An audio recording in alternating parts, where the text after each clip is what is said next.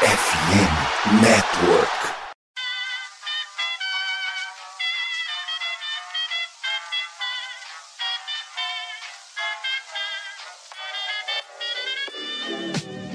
Mais uma rebatida forte. E ela tá fora daqui! Uau! E ela descendeu! É home run! Aquele abraço! Fala pessoal, aqui é o Paulo Orlando, ex-jogador do Royals, campeão da World Series 2015. É, passo aqui para vocês acompanharem a página do Rebatidas. O pessoal está fazendo um excelente trabalho. Hoje foi um prazer ter falado com eles. É, acompanhem, é um conteúdo muito bacana e Deus abençoe a todos e acompanhem mais beisebol. Valeu!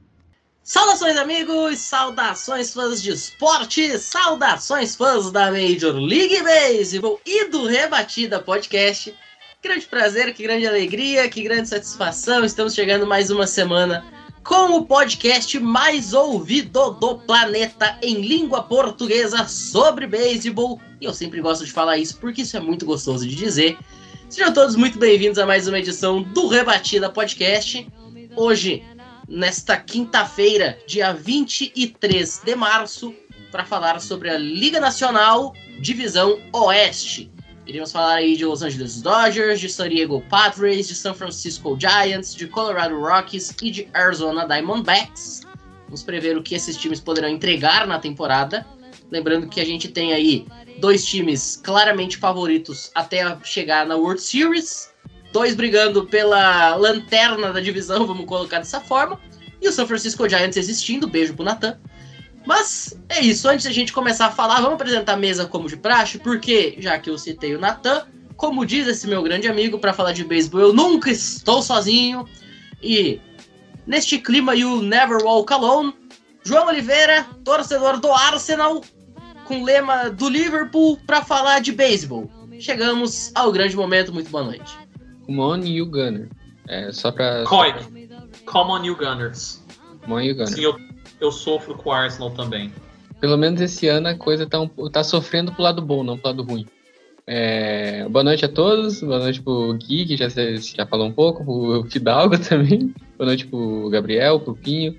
É, mais uma vez um prazer estar aqui falando com vocês. Só queria adiantar que provavelmente eu vou colocar o Giants atrás do Diamondbacks na minha lista. Por causa que esse Giants aí tá me fedendo a um flop. Não sei não. E é isso. Então agora a gente vai falar da divisão do Dodgers, né? Mais conhecido como divisão do Dodgers. E explicar para as pessoas o porquê que o Padres talvez não seja tudo isso. E como o estádio do Colorado Rockies é muito ruim. Esse é o João Oliveira, para quem não conhece, puro suco de João Oliveira. Bom, já que a gente tá falando de arsenais. Não, não, não só, só, só, só, um pouquinho. Se o. Enquanto você está ouvindo isso, se o Joey Voto foi trocado para o Blue Jays ou Philadelphia Phillies, eu quero anunciar que esse é meu último episódio, tá bom? Vocês não me verão mais na face da Terra se o Joey Voto for trocado. Promessa é digna. Bom, agora o João, além de ser um grande torcedor do Arsenal, o dia que a gente se conheceu pessoalmente, ele estava usando uma camisa do Arsenal uma bermuda de lycra e um tênis, apelidado gentilmente por Nathan Pires como o assassino da moda, a gente sai de um arsenal pro outro. Guilherme Martins, mais uma vez, muito bem-vindo. Back to back participações aqui no nosso Rebatida Podcast. Muito boa noite. Uma boa noite a todos os membros desta bancada linda, gloriosa, maravilhosa e cheirosa. É aquela coisa, agora, agora que eu descobri que o João é torcedor do Arsenal, eu, eu realmente estou sem palavras porque eu achava que só eu bastava para sofrer para esse time. Ainda tem o Thiago Mares, que não tá participando hoje para fechar a tríade de arsenais. Nem meu filho vai torcer pro Arsenal. Ah, não. Um pai amoroso realmente não faria uma coisa dessa. O Bom, meu vai, ele tem que aprender a ter caráter. Tem que saber sofrer. Não, não. Ter caráter não. é uma coisa. É, ter vontade de dar um tiro na cabeça é outra completamente diferente. Ele tem que saber lidar com a pressão. Pra saber lidar com a pressão, basta ser o Devin Williams jogando na nona entrada. Pô, não precisa torcer para essa desgraça chamada Arsenal Football Club. Mas, mas Agora, o Devin Williams, ele vai chegar na nona entrada vai estar perdendo duas corridas. Ó, o programa da Divisão Central foi semana passada, João. Te aquieta aí. Atenção, não tire a sua vida por causa de um joguinho na tela. Bom, a gente sai agora então de Londres e vamos para o Rio de Janeiro, continuar falando de time que não presta, diretamente do Botafogo de futebol e regatas, e morando no bairro do Botafogo, porque sofrer só por um não é suficiente, tem que ser pelos dois. Rodrigo Fidalgo, muito boa noite. E já que a gente tá nesse clima de time que não presta, o cara ainda decidiu torcer pro Brewers, pô. Você é maluco. Alô, alô, todo mundo. Eu voltei, não tava aqui pra ser clubista na semana passada, né? Pra falar que o, que o Brewers vai ser campeão e vai amassar todo mundo dentro da divisão. Os meus critérios para escolher time tem que ser sofrer, eu torço. Se não sofre, é campeão, eu já, na hora, eu já anulo, entendeu? Fala, Matheus. Ainda bem que você não tava aqui semana passada para falar que o Brewers vai amassar todo mundo, porque o nosso programa ele tem compromisso com a verdade, a gente não pode mentir. Não, mas eu tenho certeza que o João fez essa, esse papel de exaltar o Milwaukee Brewers, porque esse homem tá mais otimista no meu time do que eu mesmo. Eu, é a minha verdade. Perfeito. E bom, só antes de passar aí pro, pro Gabriel, saudade de novo todo mundo aí da, da mesa que vai comentar. Primeiro episódio que eu faço com, com o Guilherme. E acho que só tem mais uma coisa para falar. Porque aqui a gente pode até discordar de quem vai ser o primeiro ou o segundo na divisão. Mas uma coisa é fato: só um time será o quinto e é unânime. Se você não sabe qual é esse time, vai ter que esperar para descobrir que a gente não vai dar spoiler. Bom, fechando a nossa escalação, nosso line-up titular de hoje, diretamente de Los Angeles, ah não, é de São Paulo mesmo, Gabriel Ruiz, o único cara que torce para time decente nesta bagaça chamada Rebatida Podcast de quinta-feira. Porque, né, torce para time rico. Quem torce para time rico já tem a nossa animosidade adiantada mas pelo menos consegue ver o time ganhando jogos. É uma coisa que o João nunca conseguiu fazer na vida dele, mas você consegue. Muito boa noite. Muito bem-vindo de volta ao Rebatido Podcast. Ó, pra dizer, eu não torço só pra time forte, não, tá? Eu torço pro Dodgers e torço pro São Paulo. São Paulo tomou do Água Santa. Então, assim, é o equilíbrio. Tu torce pro Alabama, cara. Tu perdeu o lugar de fala. Você torce pro Reds! Você já não fala! Tu torce pro Alabama, cara. Aí, pô, João, aí tu me ajuda a te ajudar. Alabama é a, carta apelativa do college. Alabama ganha tudo, sempre. Não, não tem graça. Vai ganhar o March Madness também. Mas essa é a graça quando você torce pro São Paulo. Mas enfim, boa noite pro Pinho, pro Fidalgo, pro Gui, pro, Gui, pro João, pra todo mundo. Assim, quando você torce pro Dodgers, é uma felicidade, cara. Porque você tem milhões para gastar. E você tem uma base muito legal. Não posso dizer de São Paulo, que tá devendo até marmita, provavelmente. E a base não revela ninguém nos últimos. Não, não, quem deve marmita é meu time. É, tem esse, tem esse detalhe. Mas o São Paulo tá caminhando pra isso aí também. O São Paulo tá caminhando pra isso também. Mas enfim, hoje nós vamos falar do Dodgers, que vai ganhar a divisão. Vamos falar da bomba que é o Padres. O Padres vai fazer cosplay de Texas A&M e vai implodir no meio da temporada, hein? Já tô até fazendo previsão. Agora traduz isso em termos de beisebol. Texas A&M fez o melhor recrutamento da história do college e ainda assim não conseguiu nem ir para bowl season, que é o único requisito é ganhar 50% dos jogos. Eles basicamente foram padres. Bom, mas dito isso, a gente vai uma rápida pausa, tem bloquinho de recados e na volta a gente chega nessa festa estranha com gente esquisita, eu não tô legal, não aguento mais birita, para falar da divisão oeste da Liga Nacional, não saiam daí.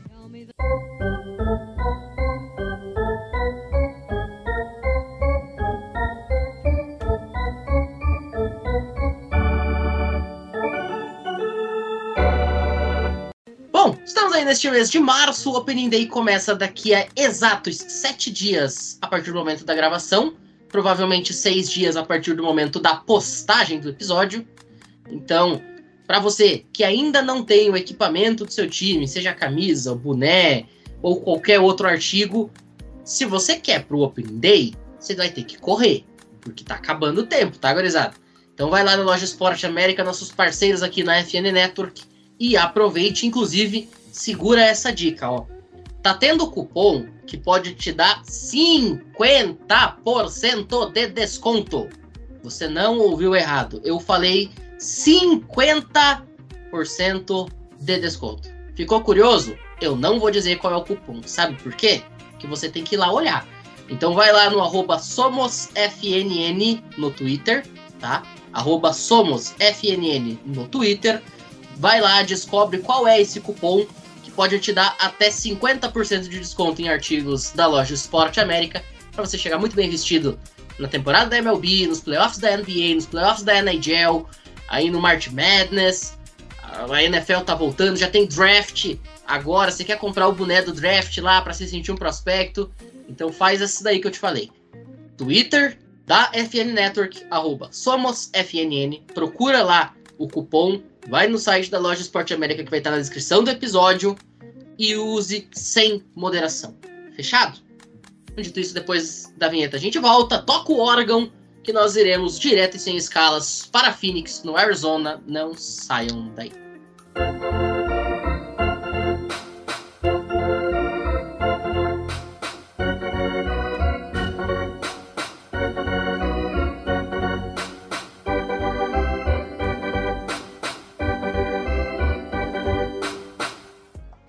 Estamos de volta. Vamos agora para Phoenix, no estado ensolarado do Arizona, para falar do time que faz o seu torcedor se sentir como se sempre estivesse em dias nublados, chuvosos e afins. O Arizona Diamondbacks, que não tem uma temporada decente há algum tempo, e não vai ser em 2023 que esse cenário tende a mudar, não é mesmo? Guilherme Martins nos conte o que podemos esperar da franquia que leva o diamante do campo no seu nome. Não tende a mudar, mas tende a ter um caminho. Tende a ter um caminho e é um caminho muito bom. É um caminho muito bom. Uma das melhores farms do beisebol. Ano passado, uma das melhores contratações do beisebol foi feita pelo Diamondbacks. E ninguém sabe qual foi. Brent Strong, pitching coach, que era o pitching coach do Houston Astros desde o início da reconstrução, foi para Arizona. E a gente já notou a evolução logo de cara. E a tendência é evoluir ainda mais. Não é um time que vai brigar por playoffs, não vai pegar o wildcard. Mas é um time que tem peças interessantes. É um time que eu gosto muito de ver porque é um time legal de se ver. Os nomes que estão lá são legais. E a transmissão da BL Arizona é ótima. Eu sempre dou muita risada. São ótimos os jogos. E se o jogo for blowout contra o Arizona é melhor ainda, porque eles não vão falar nada do jogo e só vai dar risada com as asneiras que eles falam durante o jogo. E com isso, é um time que esse ano vai surpreender positivamente. Vai surpreender positivamente. É aquela coisa, todo mundo quer ver Corbin Carroll, um dos melhores prospectos do beisebol. Alec Thomas. O, o, meu prospecto favorito não vai jogar por enquanto, que é o Brandon Fatt, que é talvez o principal braço dos prospectos do Arizona. Eu, particularmente, gosto mais dele do que o, o Dre Jameson, que muitos acham que ele tem um teto maior. Mas eu acho que o Brandon Fato já tem muita coisa boa e que logo ele vai estar na rotação do Arizona e vai estar bem. Eu, particularmente, gosto muito disso. Além de que eles têm Zach Gallen. Zach Gallen, desde que surgiu no Marlins, desde quando ele subiu e ele já chegou causando, é um dos meus pitchers favoritos. E, e eu acho que esse ano é, ele briga por Young. Ele briga por Young, ele não vai machucar. Desde o ano passado ele fez alguns ajustes nas mecânicas. Então é um cara que eu, eu confio muito. Eu, particularmente, já disse que quero ver muito o Corbin Carroll. E um cara que, particularmente, eu sempre gostei e que eu acho que esse ano tem tudo para ser o bounce back da carreira é o Ketel Marte. Ele, ele já bateu 32 home runs. O power dele não sumiu. Não sumiu. Ele só não estava à vontade, ele só sofreu com muitas lesões nos últimos anos, mas eu acredito que ele bata pelo menos 15 home runs esse ano e ele consegue roubar pelo menos 10 bases. É um time muito interessante, é um time divertido de se ver. Ainda trocou pelo Lourdes Gurriel, pelo Gabriel Moreno. E assim, é um time que eu particularmente quero muito ver esse ano. É um dos times que eu coloquei na minha lista de divertidos. Mais do que o meu próprio. Ô, João, o Guilherme destacou o Zach Gallen, que é um cara que eu particularmente adoro. Inclusive, usei ele ano passado em dois fantasies e me rendeu muito bem. Só que a gente tem que considerar que essa rotação do time do Arizona Diamondbacks ela é uma rotação completamente 8 ou 80. Ao mesmo tempo, ela tem um moleque de 25 anos, que é o Ryan Nelson, e o Zach Gallen, que é um jovem de 27, por mais que já esteja relativamente consagrado na liga. Tu olha pro outro lado, tem o Madison Bumgarner, que já foi MVP de World Series e que a sensação que dá é que ele tem a minha idade só em anos de MLB, porque parece que esse cara faz 35 anos que joga na liga. Tem o Merrill Kelly, que acabou de vir de perder o World Baseball Classic com a seleção americana, também já batendo na casa dos seus 34. E um Zach Davis com 30 anos vindo do Chicago Cubs. É uma rotação completamente 8-80 e que tem partes que parecem ser dos anos 80. Como que a gente pode prever o que, esse time pode fazer? Porque o Zach Gallen, em condições normais de temperatura e pressão, ele vai fazer quality start. Aí depois vem o Merrill Kelly, que é uma completa incógnita, vem o Mad Boom, que, convenhamos, a época dourada dele foi 10 anos atrás, e dois moleques que a gente não sabe muito bem o que esperar. É, exatamente isso. O bom dessa rotação é que ela vai ser sólida. Ela não foi exatamente uma grande maravilha no ano passado. Falando um pouquinho aqui sobre os rankings, em 2022, ela foi a 19 em média de corridas cedidas, o ERA. Ficou na metade da liga em, em walks ou hits por cada entrada. Ficou em 22 em strikeouts, 22 em CD, home runs. É uma rotação que ela entregou foi bem mediana, assim. Foi bem mais ou menos. Não, não foi nada muito espetacular. Claro, teve aquela em que doutrinou, foi muito bem o ano todo. É, na parte final ele estava com coisa de 0.8 de whip. Whip é a estatística que eu citei que é, walks ou rebatidas por entrada, ele cedia 0.7, ou seja, é, ele cedia menos de 1 por cada entrada que ele atuava. O bullpen do time também não, não era bom, vamos falar bem a verdade, é o que menos conseguia strikeouts, é o no segundo que mais cedia hits, 25 em corridas cedidas. É, a reconstrução do time passa a conseguir encontrar esses prospectos para pitching, para agregar ao redor do Zach Gallen e ao redor do Red Nelson. Já vai ter o FAT para subir, se não esse ano, o ano que vem.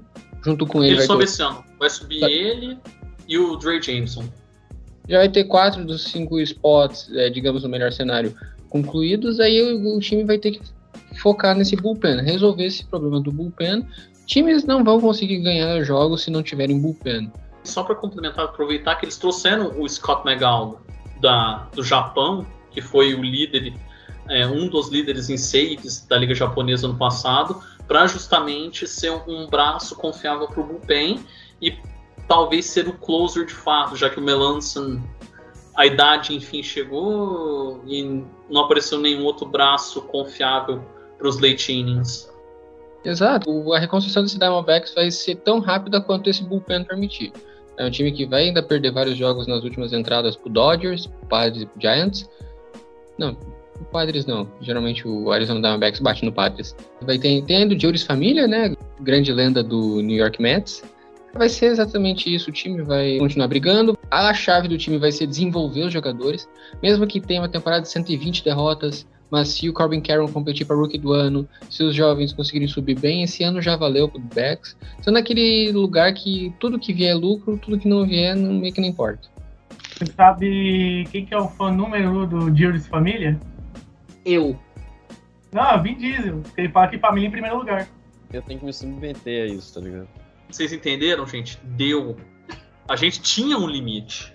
E esse limite foi dilacerado, estraçalhado. Gabriel, Deus não está feliz com seus atos. Por favor, peça perdão. Quem sabe ele vai ter pena da sua própria, sua pobre alma miserável. É aquela coisa, eu particularmente tenho dó. É, se fosse para dar uma nota, eu certamente é daria dó. Agora, é dó de tristeza quem, mesmo. Quem, eu não tenho dó, não. Quem tem dó é piano. Eu não tenho dó, não.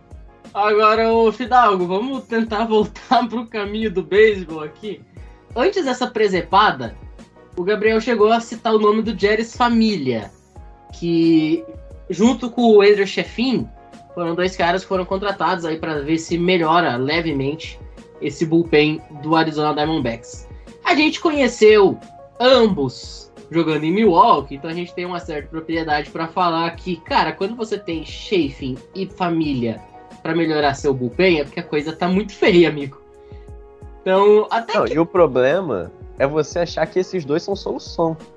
Porque, tipo, você mesmo, os caras terem que ir atrás desses dois, o negócio já não tava bom.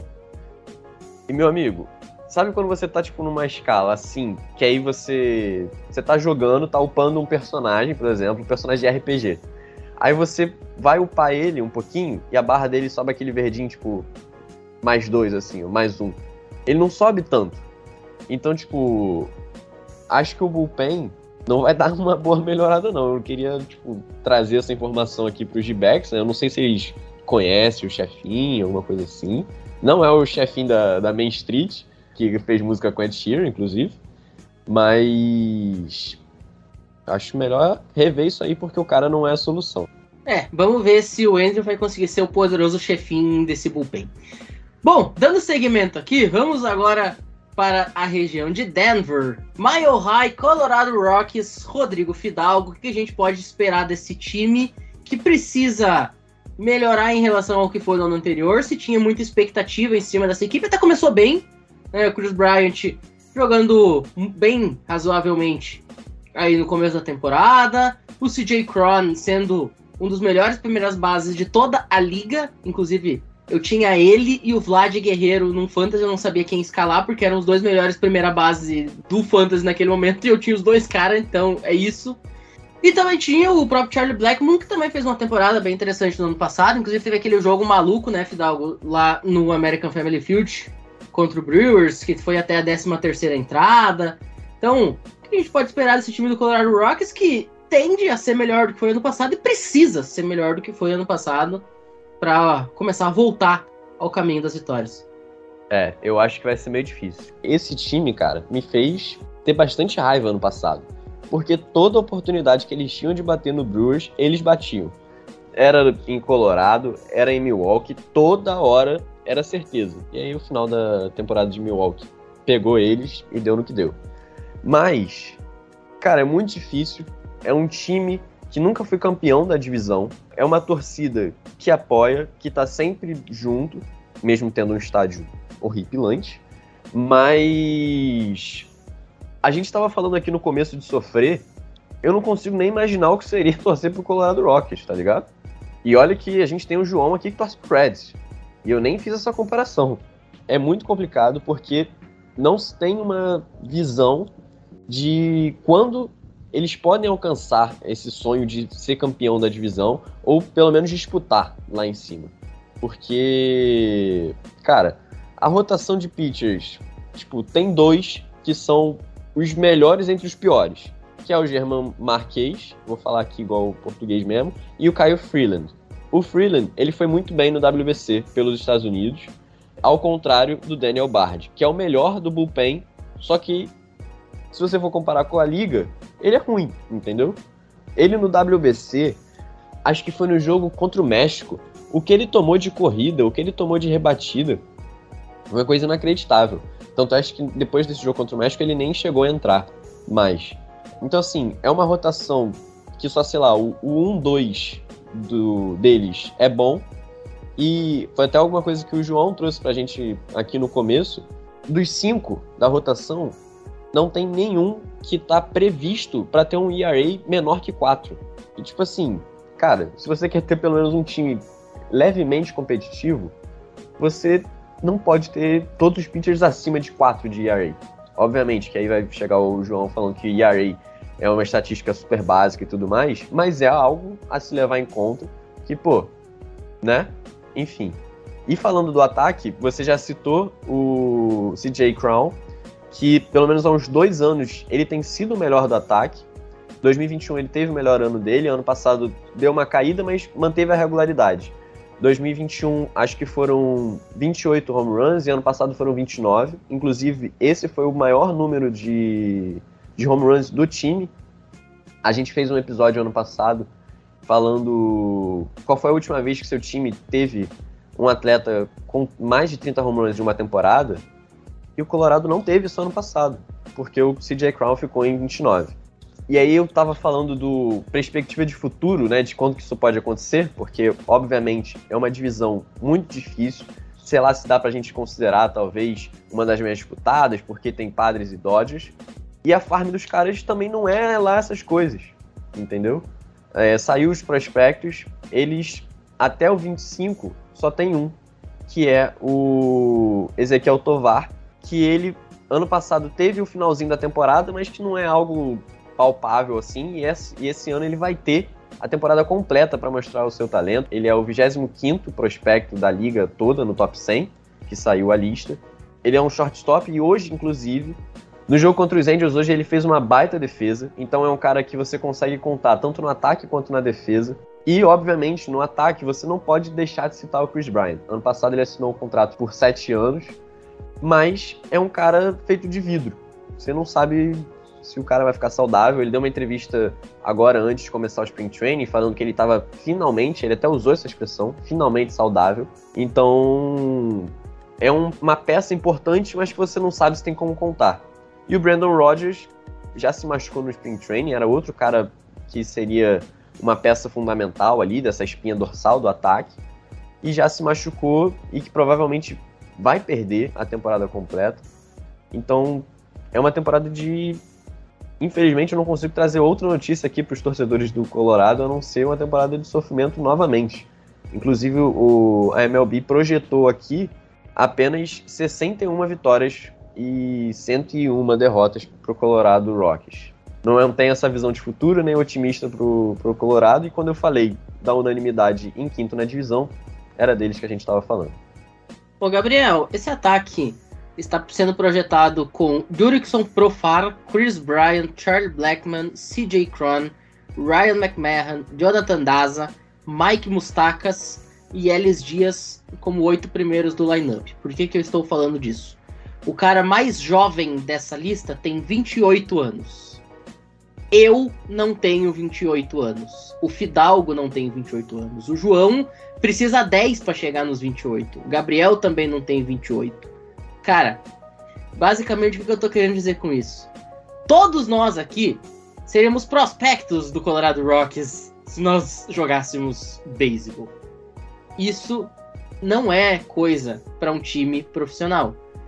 Ah, tem o Ezequiel Tovar com 21. Sim, mas cara, uma andorinha só não faz verão, já diria minha avó.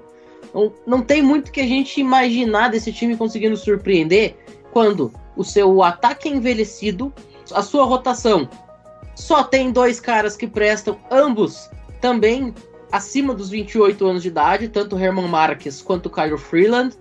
O Antônio Senzatella, que foi um nome relativamente interessante no ano passado, está lesionado. O bullpen, que sempre foi um problema, segue sendo. Tudo bem, trouxeram, por exemplo, o Brad Shooter, que sempre foi um cara muito, muito confiável no Milwaukee Brewers, seja como abridor, seja como jogador de relief, mas também já teve né, o seu grande auge passando, tanto é que acabou sendo infelizmente dispensado pelo time de Milwaukee, para minha tristeza, mas a gente tem que reconhecer que o período áureo dele já foi embora. Então, é um time que não tem ataque e os caras que tem estão já entrando na curva decadente. É um time que não tem rotação, que também os únicos caras que prestam também já estão alcançando o pico ascendente começando a cair. E o bullpen vai de mal a pior. Cara, não tem muito para onde correr. Na verdade tem, você chora. Você chora.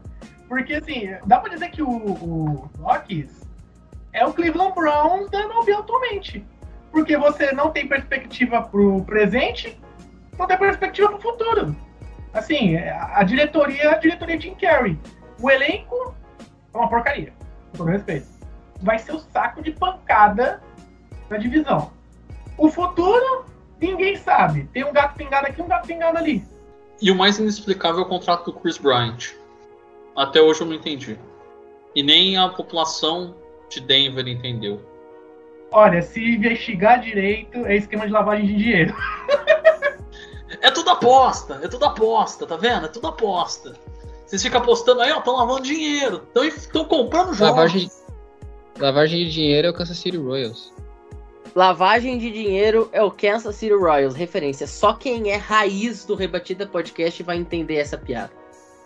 Não, e só pra fechar o assunto do Rockies, o Gabriel citou diretoria Jim Carrey. O dono do Rockies veio falar besteira sobre os gastos que o padre está fazendo. Querer, sabe, ficar olhando o quintal do outro, enquanto o time dele tá uma droga. Esse maluco é um dos piores donos de time que não faz nada e o time tá nessa draga aí e sei lá quanto tempo vai ficar. É, é tipo você tá no campeonato inglês, você reclama que o, o Manchester United gasta um bilhão de reais, aí você é o último colocado do campeonato inglês. Tipo, você tá reclamando que o, time que tá lá em terceiro, segundo, terceiro na tabela, tá gastando muito. Mas você não tá gastando também. E quando você gasta, você gasta errado. Você gasta no. no jogo de vidro. Você compra o, o destaque do campeonato de Guiné-Bissau. Cara, nós estamos comparando o Chris Bryant a um jogador de Guiné-Bissau. Eu acho que ele não vai dormir de noite quando ouvir isso aqui. o, Guilherme, o Guilherme vai dormir com esse peso na consciência. Eu quero que De deixe forma bem claro alguma. isso. De forma alguma. Aqui é trabalho, já diria Murici Ramalho. O Chris Bryant não vai nem conseguir dormir de noite quando ouvir esse episódio. Não, na verdade, eu não comparei o Chris Bryant a um jogador de Guiné-Bissau. Eu comparei o- a lógica do contrato dele a um jogador de Guiné-Bissau. A conta bancária dele é aí, elite. Ele anos. no auge foi muito elite. O contrato dele, sim, aí é um time da última posição da Premier League contratando um cara de Guiné-Bissau. Isso vai viralizar um dia. O dia que eu entrar no Big Brother, eu vou entrar como VIP. Não vou entrar como pipoca. Vou entrar como VIP. Aí vão lembrar lá, lembra? Esse maluco aí falou que o Chris Bryant era destaque de Guiné-Bissau. Vão lembrar disso um dia. Pinho, deixa que eu faço o gancho agora, tá? Falando em pipoca, vamos falar agora sobre Los Angeles Dodgers. Mas antes, tem intervalinho. Roda o órgão. E na volta o Gabriel vai fazer um monólogo, uma tese de TCC de 35 minutos sobre por que, que o time dele é algo de útil. Já já já, não saiu daí.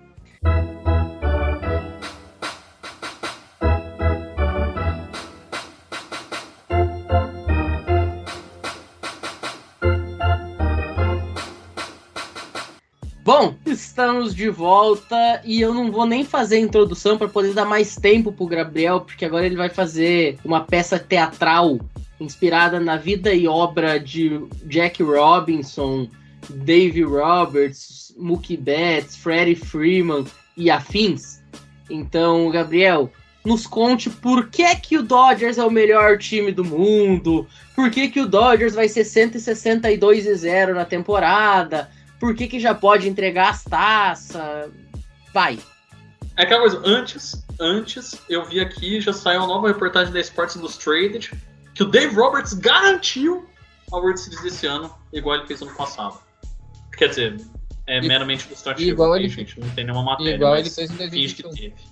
Igual 2020 e 19, 18, 16. Não, se não levar esse ano, eu acho compreensível. Mas se ano que vem eles, eles gastarem o dinheiro deles que eles estão guardando e não trouxeram ninguém esse ano, pro que eles estão pensando e conseguirem, aí a obrigação é o World Series mesmo. Porque senão eles vão ficar marcados por 2020 a história toda. Vai ser igual o Astros com 2017. Ah, vamos lá. Agora eu posso falar. Assim, vocês estão criticando o David Roberts, mas assim, o World Series é 50-50. Ou você vence ou você não vence. Então, teoricamente, ele não está errado. Não, não. No caso do Dave Roberts é ou você vence, ou você perde, ou você faz questão de dar chance para um time que é 50 vezes pior que o seu. O cara falou que a World Series é 50% pra um maluco que em julho tava falando que o Phillies ia pra ela, tá ligado? Ele tinha 29 times pra citar. Ele, Ele citou, citou o o Phillies. A lógica do João foi certa. Ele falou, o, o Phillies é pra. Ele podia estar 50% certo e 50% errado, pô. Não, não, não, não, não. Isso aí não é matemática, não. Eu não sei Porque fazer tem essa 30 conta, times, ele então... aposta em um, é conta. 1,29. Vamos fazer a conta direita. 100% é as chances que todos os times da MLB, em tese, começam de chegar ao World Series. Não, 30. nem todos os times chegam na World Series. Como é que vai ser 100%? Não, a liga tem 100% de chance, né? A É. liga em si são 100% de chance dividido entre os times. Se nós temos 30 times, isso dá, na minha matemática bem é, tirada agora, dá algo na casa de 3,33% de chance de cada um chegar. Porque 3,33 vezes 30 daria 99,9. Rodrigo Fidalgo, me diga se eu estou certo ou errado. Onde é que eu quero chegar com isso? No começo da temporada, cada time, em tese, dadas as devidas proporções e condições igualitárias a todos, numa liga estatisticamente equilibrada, cada time teria 3,33% de chance de chegar até a World Series. Evidentemente, existem times que têm uma chance muito menor, Coffee Coffee Oakland Athletics. E existem times que têm uma chance muito maior, Coffee Coffee Dodgers, Yankees, Astros. Então, se você aplicar nessa fórmula dos 3.33, retira o lado dos times que não tem chance de outra forma que não na matemática e dá essa chance maior aos times que realmente são bons, a gente vai estar falando que um time como, por exemplo, o Dodgers, ele vai ter algo aí na casa de 7%, 8%, matematicamente falando, antes do Opening Day. Com o passar do tempo, essas chances vão subindo. Times, por exemplo, como o Dodgers, quando ele chega no jogo número 150 da temporada, ele já vai estar com uma chance de 35%, 40%. Mesma coisa o Yankees, mesma coisa o Astros, mesma coisa é, esses times que a gente conhece e que sempre chegam muito longe. Mas, cara, trocando em miúdos para finalizar esse comentário puramente matemático. O Dodgers não é um time que ele pode se contentar com 3,33%. Ele é um time que ele tem que saber que quando chegar o último jogo da temporada regular, ele vai estar com 40, 45% de chance de chegar. Eu ia fazer o TCC, mas tem que o TCC por fim, né? Exato. Então, mas vamos lá. É... Tirando que 2022 foi o ano da pipoca, E 21, e 19, e 18, e 17. tem a pipoca, né? A pipoca, o Dodgers distribui pipoca, a pipoca mais barata. Como diria uma das músicas mais clássicas da juventude brasileira, pipoca! Cheiro de pipoca no ar! Na teoria, no ano passado, era para ser o, o time destinado. Tanto a, a rotação, olhando o bullpen e tudo mais, era um time tanto que venceu 111 jogos. Mas é aquela coisa, a gente, infelizmente, pipoca todo santo ano, mas caiu o espírito do Mariners. O time que ganhou 16, 16 partidas. A gente ganhou o ano todo do Padres, a gente espancou o Padres de formas incríveis para entregar para eles. Isso não é pecado, não? Espancar padre? Aí chega a off-season esse ano, o Friedman, nosso querido Friedman, que sempre tem um plano, o Friedman olhou pro caixa e falou assim: Eu não vou gastar. Eu tenho um plano. Eu tenho um plano. Veja o plano que vem. E aí, esse ano, praticamente a única contratação que teve na off-season foi o J.D. Martinez. Porque assim, a gente já jogava com um a menos na, na rotação de batida, porque o Bellinger. Ai, Bellinger, eu te amo e te odeio, cara. Ele é muito bom defendendo pra. Assim, o ataque dele é terrível. Ele, ele simplesmente desaprendeu a rebater. É uma coisa assim que eu não, eu não consigo entender. Fala, Gui. Você não vai ofender Julio Daniel Martinez na minha presença. Não vai. Não vai ofender. E todo castigo é pouco pro Corey Bellinger. Não tinha nada que ter roubado o MVP do Yelich em 2019. Eu imagino, o- qualquer vez que o Bellinger é, perder uma premiação, torcedor do Brewers, é karma pelo Yelich. Mas enfim, o time em si, é, tô vendo aqui no Fangraphs, o time praticamente vai ser o Mookie Betts, Freeman, Will Smith, Max Muncy e o J.D. Martinez.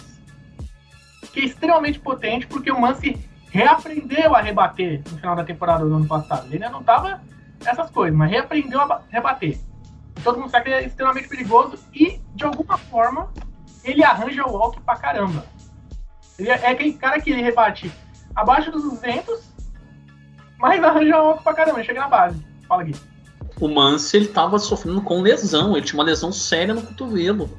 Teve gente que chegou a especular no fim de 21 que ele teria que fazer Tommy John. Chegaram a se especular. Mas ele fez os tratamentos alternativos, aí curou, mas demorou muito. Por isso que ele só voltou a rebater no fim da temporada. O maluco É, se tá- tratou com home- homeopatia, tá ligado? Ele se tratou com o mesmo médico do Aaron Rodgers, tomando chá de ayahuasca. Não duvidaria. Eu não duvidaria. Falando em Tommy John, a gente não vai ter o Walking Builder. Já tá confirmado que ele tá fora. O Gonsolin. Ele fez Tommy John no meio do ano passado. Isso, ele tá, ele tá fora. É só 2024. O Trining, que é o nosso melhor bullpen, tá ainda fora, fez cirurgia no ombro, mas ele tem expectativa de voltar nessa temporada. O Gonsolin machucou o tornozelo, e deve perder pelo menos o primeiro jogo, porque agora a rotação do Dodgers vai ser, por enquanto, Urias, o Kershaw, tá o Sinegar em terceiro, mas eu acho que vai ser o Dustin May. Aí o quarto seria o Sinegar, o quinto é o PPO. Hoje é o PPO o quinto. Mas provavelmente o Gonsolin deve entrar ali para a segunda semana da temporada. É, o Gonsolin é o 3. Ele vem logo atrás do Kershaw. Eu acho que o Syndergaard vem, vem antes do May, porque como o May vem de Tommy John, o Friedman já tinha anunciado que o, o May vinha com limite inning. Eles vão escalonar os innings dele aos poucos. Por isso que eu acho que o Syndergaard vem antes do May. É, provavelmente por conta disso. E no time principal, né, além dos cinco que eu tinha falado, hoje é o Peralta, David Peralta para seus seis, o Tracy Thompson, o Vargas, que era da base do Dodgers, né, da farm do Dodgers, e o Miguel Rojas. Porque o Gavin Lux ele vai perder a temporada. Já tá fora da temporada do Lux. O Dodgers vai perder muita potência? Óbvio, óbvio. Quem não vai sentir a falta do Trey Turner? Bateu um monte de home run no WBC. Então, assim, ele podia ter esses mais home runs no Dodgers, mas a gente não reclama. Então, assim, óbvio que o Dodgers vai sofrer um pouco né, com essa saída do, do Turner. Defensivamente, entre Bellinger e Thompson, eu sou mais o Bellinger defensivamente, mas com a chegada do J.D. Martinez para ser o DH, ele pode ser aquele cara para surpreender. Ele é um cara que sabe rebater o que o Bellinger não rebatia. Vai para 100 vitórias? Eu duvido muito. Mas duvido muito. Mas ainda acho que a gente ganha essa divisão, sendo bem sincero. É, eu acho que uma coisa que todo mundo vai concordar aqui é que o Dodgers piorou do ano passado para esse ano. Porque perdeu gente importante, também por causa de lesão. Trey Turner foi embora. Querendo ou não, o Justin Turner, mesmo sendo um idoso, era um cara ali importante, uma peça já que estavam bastante tempo no time. E é um time piorado que parece que vai fazer um ano sabático para juntar dinheiro e ano que vem ir com tudo para cima do Shohei que é, todo mundo sabe que eles vão tentar. Se vão conseguir, aí já é outra coisa, mas deixaram esse ano de contratar para ir em cima do Shohei ano que vem. Ô Fidalgo, eles não precisam do Shohei Otani, cara. Eles acabaram de trocar pela lenda JP Firehousing. Pra que o Shohei Otani quando você tem JP Firehousing? Não tem necessidade de você ter o Shohei Otani com o Fahrenheit. E não esquece o Miguel Rojas. Ô, Matheus, tá ligado aquele Guilty Pleasure? Eu gostava do Fire Rising. Eu também! Cara, eu cheguei aí no, na waiver, no Fantasy, pegar o JP Firehouse só pra deixar lá quietinho. Era meu trio protegido. Fire Rising, Boxburger e o Justin Topa. Era E- meus protegidozinhos. E o Mark Mataias também. Já que o Fidalgo falou do Otani, essa é uma piada que eu tava pra fazer há um tempo. Há um tempo já. Tem uma música, uma das últimas músicas do Fred Mercury, antes dele falecer, se chama The Show Must Go On. O Trout. Uma música chata. Não, presta atenção, presta atenção. É uma das melhores músicas do Queen, maluco. O que você tá falando? Gabriel, 30 segundos pra terminar do Dodgers, pelo amor de Jesus Cristo. Depois que o, o Otani deu um strikeout no Trout, no WBC, eu acho que o Trout virou pra ele e falou assim: Otani, the show must go on to the Dodgers. É isso que o Friedman vai usar a favor pra falar: Otani, venha para o Dodgers. O show tem que ir pro Dodgers. É simples, cara. Por isso que o Friedman não gastou nada. Assim, o time piorou, claro. É um time de mais de 90 vitórias? É. É sim. Se você disser que não, você é biruta, bilula das ideias, porque a última vez que o Dodgers ficou abaixo das 90 vitórias é 2012. No ano que seria, teoricamente, o ano do fim do mundo. Se não acontecer o fim do mundo ali, não vai acontecer agora. Beleza, tá aí. Com referências do Queen, do Fim do Mundo, do filme 2012, esse é o Rebatida Podcast pra quem não conhece. É por isso que o nosso lema é Festa Estranha com gente esquisita. Bom, Tu deu 30 segundos ele fez em um minuto, né? Parafraseando CPM 22. um minuto para o fim do mundo. Bom, vamos continuando na Califórnia, vamos falar de San Diego Padres. João Oliveira, me explique por que é que o San Diego Padres é um time que não vai a lugar nenhum e que está pior do que estava no ano passado, de acordo com você mesmo, sendo que vai ter a volta do motoqueiro fantasma Fernando Tatis, tem o Manny Machado, tem Xander Bogarts chegando, tem Juan Soto, tem Cronenworth, tem Trent Grisham, Austin Nola e assim sucessivamente. Me explique por que é que esse time não vai a lugar nenhum. É, em primeiro lugar, eu queria dizer que eu estava errado, não sou a mesma pessoa que falou isso há 30 segundos atrás, e eu me arrependo de- das coisas que eu disse e peço a vocês a compreensão. É, mas agora falando sério, não, o time do Padres é provavelmente o melhor line-up da liga, porque pensa só, Olha só esse os quatro primeiros da- desse time. Começa com Alexander Bogarts como primeiro, Juan Soto, Manny Machado e Fernando Tatis. Ó, Juan Soto e Fernando Tatis, quando saudáveis e focados, são jogadores top 10 da liga. Manny Machado é um jogador top 10, top 15 da liga. Alexander Bogarts é um shortstop que briga muito fortemente para ser top 5 da liga. Ainda vai ter, além deles, o Jake Cronenworth, que discutivelmente é um segunda base top 5 da liga.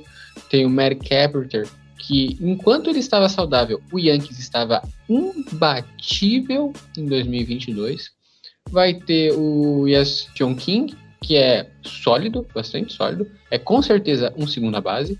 Vai ter o Trent Grisham, que é um muito bom é, percorrendo base e consegue chegar em base é, consistentemente, tem mais de 320 de OBP facilmente, é um jogador que, para um final de lineup, é bastante sólido. Tem o Austin Nola, que é um dos melhores catchers defensivos da liga, é, frameando a bola, chamando arremessos, ele é muito, muito, muito, muito bom. Então é, é um time que ele, se todos estiverem comprometidos, focados, interessados em jogar beisebol, é um time que consegue anotar facilmente cinco corridas por jogo. A gente consegue quase que garantir que esse time consegue anotar quatro ou cinco corridas num jogo. Porque ele é muito forte. Praticamente, os jogadores aqui, se um, dois ficarem no slump, os outros do time conseguem segurar a, a bronca. A gente passando para a rotação desse time, vai ter o Blake Snell, e o Darvish e o, o Joey Musgrove. São três jogadores bastante sólidos. Os três a gente consegue ter ideia de que eles vão fazer 170 entradas né, no próximo ano e ter um ERA abaixo de 350. Ô, João, e ainda tem o Mike Waka. Waka Waka, com certeza, um arremessador. Sabe, Sete- Namina, e, e. E Waka Waka, e. o Namina, Seth, Sanga, Lewa, It's time for Africa. vai ter o Seth Lug e o Nick Martinez, que com certeza são arremessadores. Eu não vou dizer que são bons, porque eu não posso mentir para nossa audiência, mas eles são arremessadores. Quer dizer, um arremessador de 4 de ERA, ele não é exatamente uma coisa muito ruim. É, e então o time vai ter seis arremessadores que vão conseguir. Vai ter o Seth Luke, que vai ser um long reliever. Tem um início bom, vai ter o Josh Hader como, como closer. Ele ainda é assim, um closer top 5 na liga. Tem um bullpen que ano passado Ele ainda é um os- closer. ele ainda é um closer. É, ano passado ficou em top 10 em whip, em walks e em home runs. É um bullpen bastante sólido. Então, tendo esse ataque que promete ser bastante explosivo, vamos ver, muitas estrelas no mesmo time costuma dar errado.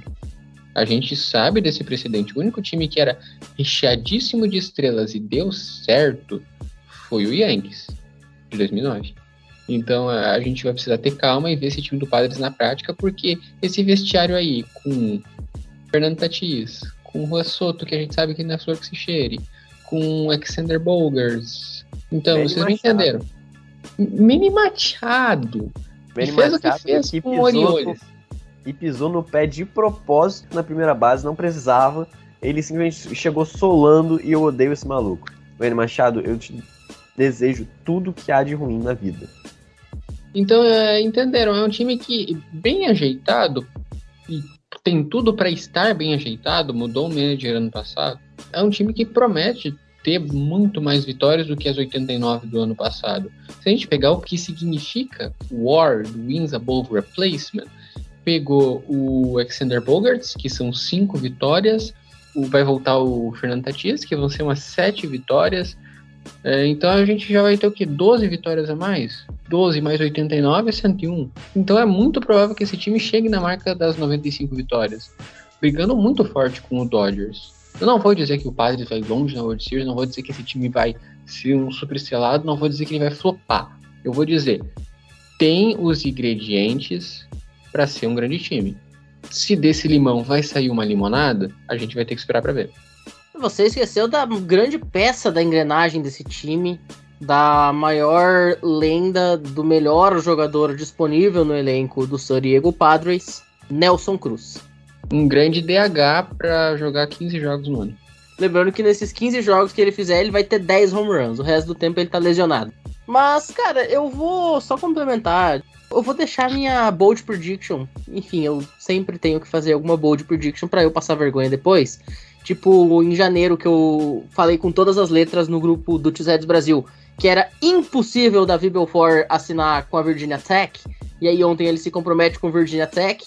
E naquela ocasião eu falei que era mais fácil eu ter um date com a Paola Oliveira. Então agora eu estou esperando a Paola Oliveira vir aqui pra minha cidade. Mas, cara, bold prediction, tá? Padres é o campeão dessa divisão. E digo mais: com cinco jogos de vantagem sobre o Dodgers. Me cobrem em setembro. Eu confesso que antes da, da gente entrar, eu fiquei vendo vários vídeos também de, de outras previsões de, de gente do, no YouTube, assim, aleatório. E eu tava completamente destinado, tipo, pô, Dodgers. Vai ser o Dodgers, o time piorou, eu sei disso, mas vai ser o Dodgers, porque é o Dodgers.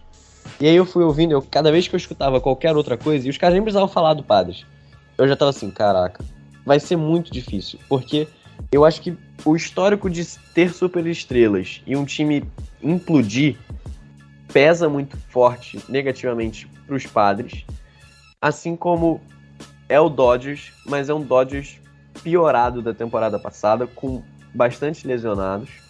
Então vai ser uma disputa entre os dois muito forte e que provavelmente pode ser daquelas que a gente só vai ser definido na última semana, ou ali em setembro mesmo, no final. Então vai ser bem interessante acompanhar essa disputa aí dos dois. E isso já dá um spoiler que os Giants não estão disputando isso, né, rapaziada? Perfeito. Bom, vamos ao último time de hoje, então. O San Francisco Giants, que a coisa mais importante que terá nessa temporada será as bolinhas indo para a Bahia de São Francisco nos home runs de canhotos. Esse time de São Francisco Giants, né, o Rodrigo Fidalgo, ele teve um ano de 2021 muito acima da média, batendo o recorde histórico da franquia, mais vitórias, campeão da divisão e depois flopou legal em 2022. Esse ano conseguiu a façanha de ter um time ainda pior, né? Um lineup projetado com Lamonte Wade Jr., Tyro Estrada, Jock Peterson, Michael Conforto, Brandon Crawford, David Villar, Mike Astramsky, Joey Bart e Blake Sable com Logan Webb, Alex Cobb, Chama Naea, Ross Stripling e Alex Wood no montinho. Cara, é uma rotação interessante, não é uma rotação, nossa, que coisa maravilhosa, mas é uma boa rotação sim, a gente não pode dizer que não é. O Logan Webb é já há muito tempo um dos melhores starting pitchers da MLB, é um cara que sempre conseguiu Gosto segurar bastante. o rojão. Oi? Gosto bastante. Sempre conseguiu segurar o rojão lá em São Francisco. O Alex Cobb e o Alex Wood tem dias e dias. O Chamanaea, idem, tem dias e dias. Mas no geral, é um time que tem potencial para fazer grandes jogos, grandes vitórias e, quiçá, de repente, tentar beliscar ali uma vaguinha no Wildcard. Foi o segundo time fora da zona do Wildcard no ano passado, atrás do Milwaukee Brewers, que foi o sétimo da Liga Nacional. Mas, cara, eu acho que não vai chegar a conseguir entrar nos playoffs, mas vai ficar ali no meio da tabela de novo, né? Coisa aí de quatro jogos atrás, cinco jogos atrás, talvez. E tem jogadores que já foram, por exemplo, starters no seu bullpen, caso, por exemplo, do Anthony Desclafani, caso do Taylor Rogers. Também são jogadores que podem ter a sua valia dentro da temporada.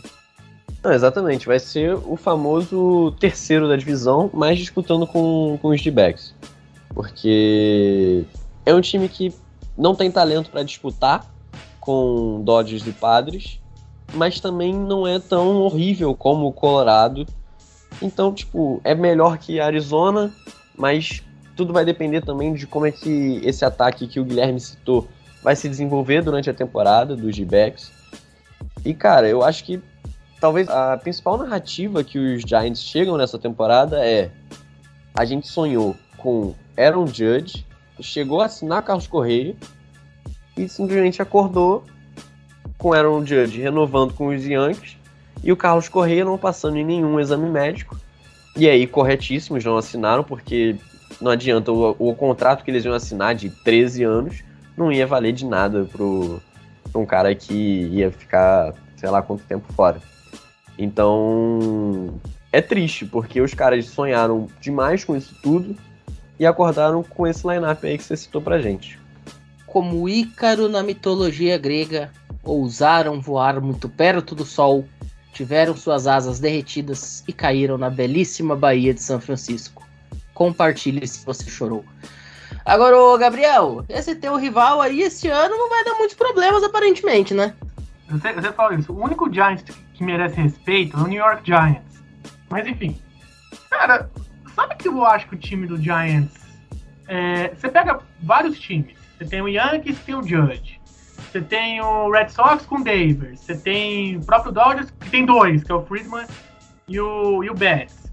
O, o Padres, que tem mais da metade da, da lineup, seria, tipo, seria o cara do Giants. Falta esse cara do Giants na lineup. Porque é uma rotação forte. O Logan Webb é o cara que eu mais respeito dos dos rivais de pitchers. Entra lá um dia, filho, tu pode ter todos os melhores jogadores da história. Eles não vão acertar nada. Só que ao mesmo tempo, o, o, o Padres, o, o João falou bem, ele vai marcar 100 corridas. O Giants vai sofrer uma corrida ou duas. Mas que garante que eles vão marcar mais? Não tem garantia. Aqui no Fangraphs, o jogador com, com mais home runs na temporada é o Jock Peterson, 23. É assim, e o Jock Peterson, gente, é só home run. Ele não vai ficar toda hora na base.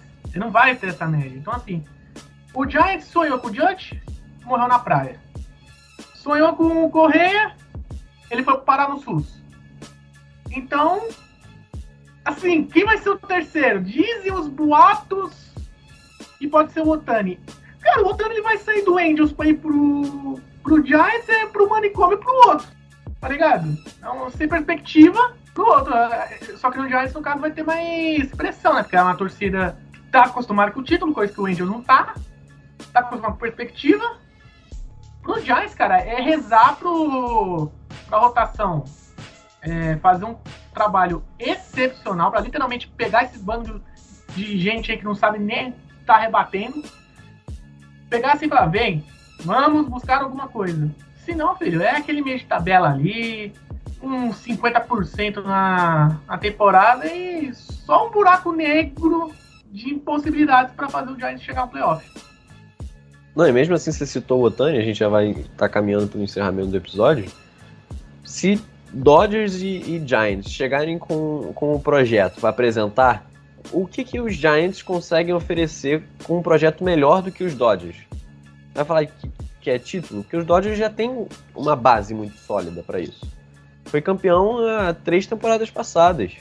Se chegar uma proposta na mesa do Otani entre Giants e, e Dodgers e ele for avaliar projeto futuro dele, eu não sei se ele escolheria os Giants, não.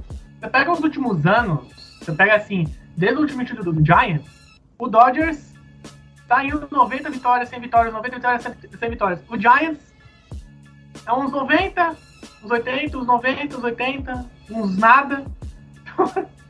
Eles não tem nada praticamente, só tem a grana. Tá aqui, cheque em branco. A gente dá o estádio pra você. Otani, é o que a gente pode mandar. Não, já pensou o Aaron Judge nessa, nesse lineup aí? Só ia ter um maluco. Só ia ter. Mas, tipo, eu acho que já seria alguma coisa pra porque. Meu Não, Deus, lógico, pô. Se você ter o Aaron, eu só tô falando que vai ser Atlas, tá ligado? É ele carregando o mundo, já que o Matheus gosta de referência da mitologia grega. Sim. Só que assim, você ter esse cara, tipo, obviamente que já ajuda, porque o Johnny Bree bateu 60 home run, o ca- o caramba, enfim. Mas ele também inspira os outros. Os outros jogadores. Já ajudaria, mas o Giants, quem vai inspirar ali? O Peterson? Ó, gente, meus dois swing vai ser na casa da Maria Joaquina. Mas o terceiro vai lá pra fora da, estádio. É, o problema é o pessoal chegar em base pro Peterson coisar o home run. né? Mas é isso, o Peterson E não tem é a um solução detalhe. de nada. E tem um outro detalhe: o Jack Peterson só joga bem em outubro. E o Giants não vai para outubro. Então, só lamento, F no chat. Bom, senhores, dito isso, a gente vai ficando por aqui. Quero agradecer muito a presença dos meninos. Gui, mais uma vez, muito obrigado pela participação e até a próxima. Boa noite, gente. Fiquem com Deus, Pra quem acredita em Deus. Pra ateus, fiquem com Darwin. Não sejam presos. E não façam como Rocks. Não percam. Adeus, camarada Rodrigo, João, Pinho e Gabriel. João, mais uma vez aí, muito obrigado também pela participação. Nos vemos na semana que vem. É, mais um momento pra sódia de João Oliveira, como sempre acontece. E, por favor, não se suicide assistindo Reds. Pessoal, muito boa noite para você, boa noite pro Fidalgo, boa noite pro Gabriel, boa noite para você, Pinho, boa noite, Gui. É, mais uma vez, uma satisfação estar com vocês falar de beisebol. Eu agradeço mais uma vez a oportunidade. Um grande abraço para você que está lavando a louça, você que está limpando a casa, limpando o carro, passeando com o cachorro, indo fazer compras no mercado. Bom saber que eu estou pertinho da sua orelha conversando com você. Um grande abraço para você que me aguentou até agora e até mais. Fidalgo, semana que vem o Brewers volta à ação e com ele todo esse nosso clima alegre, festivo, de dar risada, de comemoração, né? A alma quente se esvai junto com o time. Então nos vemos em uma depressão próxima de você na próxima semana. É isso, Bruce volta a jogar, volta a entrar em ação e com ela vem a depressão. Perfeito. Muito obrigado a todo mundo ter a paciência de escutar a gente aqui. É um prazer estar de volta esse ano, talvez é um, um dos meus primeiros esse ano. É, a gente fez a entrevista, mas que nunca saiu. Até a próxima semana. É isso. Um abraço a todo mundo, rapaziada. Gabriel, muito obrigado pela participação. O Dodgers não vai a lugar nenhum, pode tirar o cavalinho da chuva e semana que vem a gente tá de volta para falar mal de mais time. Eu só não concordo com o início, mas o resto a gente tá aí. Valeu, Pinho, Fidalgo, o Gui e o João, todo mundo que ouviu a gente até agora. E aquela coisa, né? O Vin Diesel já tem o jogador favorito dele. Vocês têm, galera? Depois dessa, muito obrigado a todo mundo que ouviu a gente até aqui. Muitíssimo obrigado, uma excelente manhã, tarde, noite, quando você estiver ouvindo e até a próxima. Valeu!